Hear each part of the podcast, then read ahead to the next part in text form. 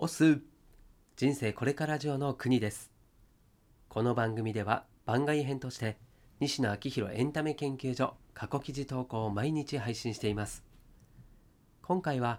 次はこんなことをしようと思っているのですが興味のあるサロンメンバーさんは巻き込まれてください。という記事です。金婚西野昭弘さんが運営するオンラインサロンの記事は過去1年以前のものは基本シェア OK となっています。記事の振り返りやオンラインサロンではどんな記事が毎日投稿されているのか気になっている方に向けて配信をしています。では、2020年6月24日投稿記事を朗読します。最後までお付き合いください。さて、今日は次はこんなことをしようと思っているのですが、興味のあるサロンメンバーさんは巻き込まれてくださいというお話をしたいと思います。昨日、次はプペル人形劇団を作ると言ったばかりなのに、もう次の話をさせていただきます。一つ確かなことは、西野はペース配分ができていないということです。助けて。今年は映画公開の年だぞ。熟成品に投資する。3日ほど前の記事でキングコングお笑いコンビニを例に出して熟成された人間関係は再現不可能だから関係を熟成させる前提で固定メンバーを組むのもよくね？という話をさせていただきました。つどつどメンバーを特会引っかえしていたらポイントで結果は出すことができるけど物語は生まれなくてでも物語こそが他者が再現不可能なコンテンツだよねと。世の中には時間が経てば価値が下がっていくものと。時間が経てば価値が上がっていくものがあります。最新の CG 技術を前面に押し出したかっこ売りにした10年前の映画は今となっては見ちゃいられませんがストーリーを前面に押し出した「スター・ウォーズ」は今見ても楽しいです。これは短距離ランナーと長距離ランナーの違いであってどちらが正しいという話ではありません。テクノロジーは大きなインパクトを残す反面短命であるという性質を持っていることを理解しておくことが大切だという話です。煙突町のプペル VR は最新テクノロジーでオラオラやっちゃってつどつどアップデートを繰り返していけばいいと思っています。その時の課題は常に新ネタを望まれるコミュニケーション作りです。ドラゴンクエストのような。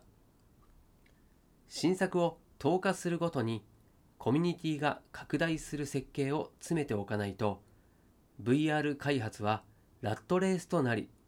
スタッフが疲弊して終わりです。最新テクノロジーだけを前面に押し出してどやっていると、次の世代が持ち込んでくる最新テクノロジーに駆逐されるので、VR のようなテクノロジー勝負のコンテンツこそオフ会が重要で、古くなってしまった過去作を笑い合える関係、過去新作 VR を魚にして熟成していくコミュニティを作っておかなくてはいけません。昨日から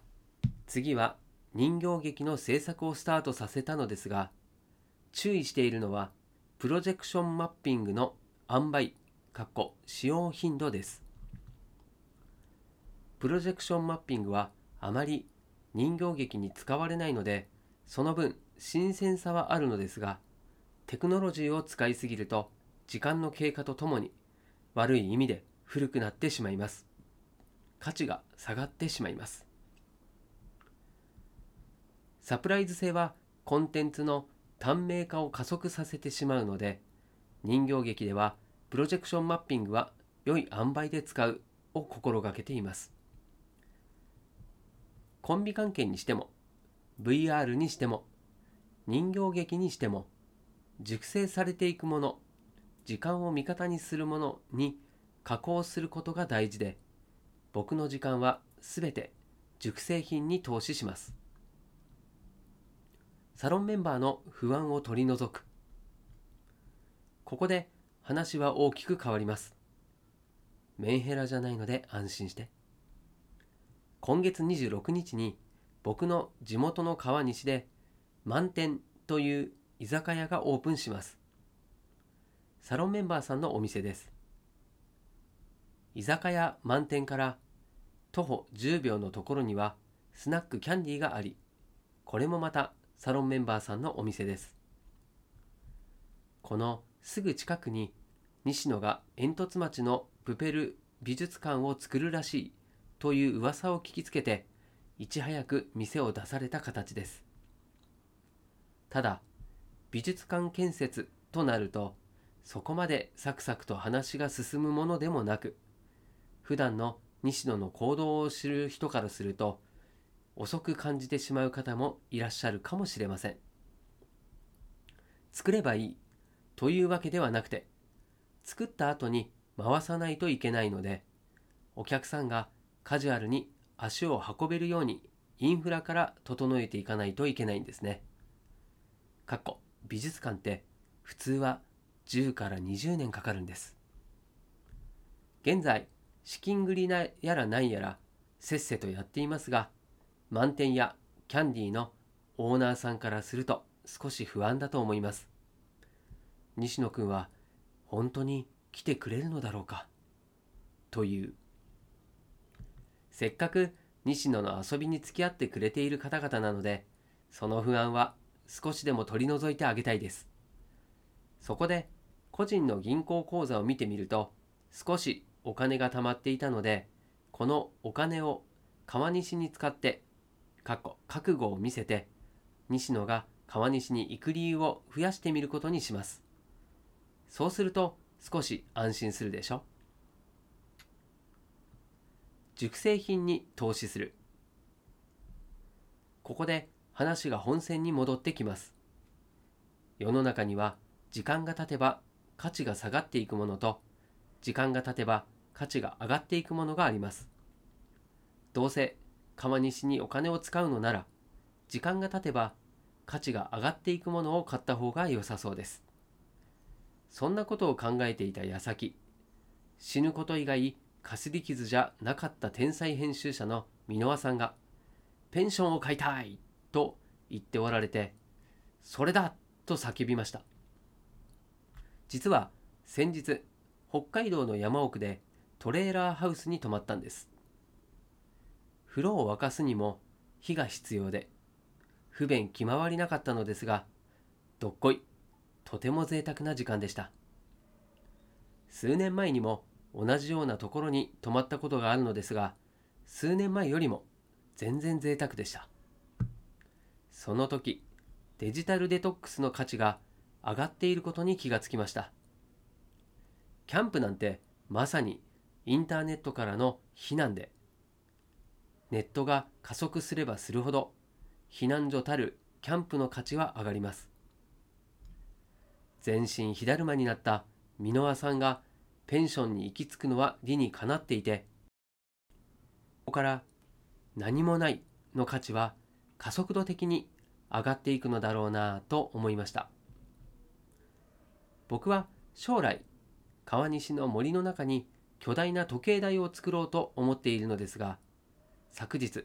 早速その土地のオーナーさんにサロンメンバーにペンションを作りたいんだけど作っていいっすか？と連絡したところいいっすよと帰ってきたので個人でペンションを作ろうと思います。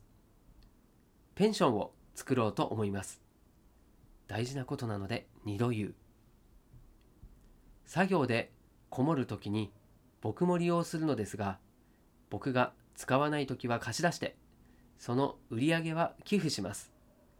過去時々ハイボール代に使います。このペンションから歩いて5分のところに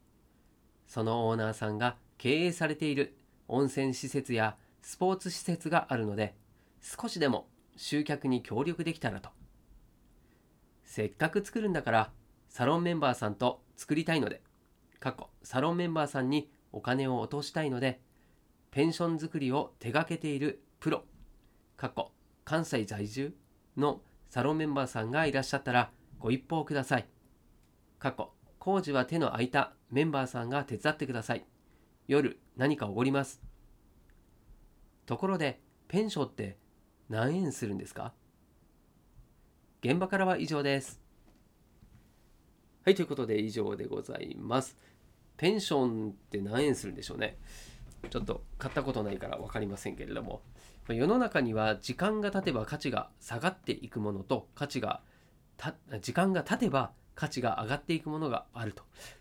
まあそうですよね。で価値が上がっていくものに着手した方がいいのは分かるんですけれども、まあ、何が時間の経過とともに価値が上がるのかっていうところは、まあ、見極めるそういう感覚